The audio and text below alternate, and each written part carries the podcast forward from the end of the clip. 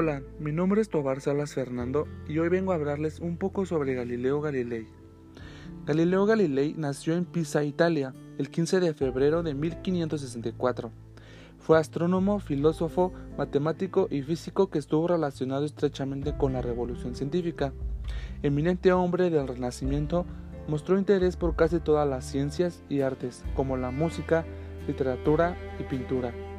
Sus logros incluyen la mejora del telescopio, gran variedad de observaciones astronómicas y la primera ley del movimiento. Ha sido considerado el padre de la astronomía moderna, el padre de la física moderna y el padre de la ciencia.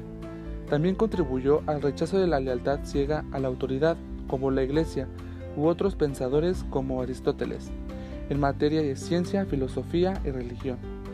Galileo midió la velocidad del sonido en el aire de una manera sencilla y exacta para su época.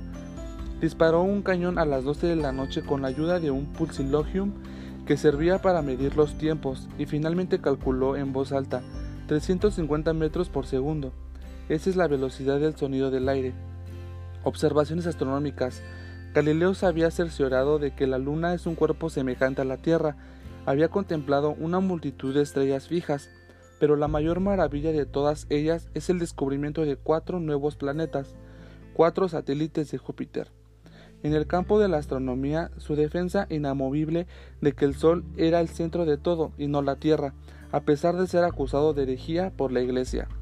Fue el fabricante del primer telescopio astronómico. El perfeccionamiento del instrumento le llevaría a descubrir la constelación del Orión, los cúmulos de estrellas, las fases de Venus o las manchas solares. En 1616, Galileo fue acusado de ser hereje, una persona que se oponía a las enseñanzas de la Iglesia. La herejía era un crimen para la cual la gente era a veces sentenciada a muerte. Galileo fue absuelto de cargos de herejía, pero se le pidió que no publicara más sus creencias de que la Tierra se movía alrededor del Sol. Galileo continuó con sus estudios de astronomía y estaba cada vez más convencido de que los planetas revolucionaban alrededor del Sol.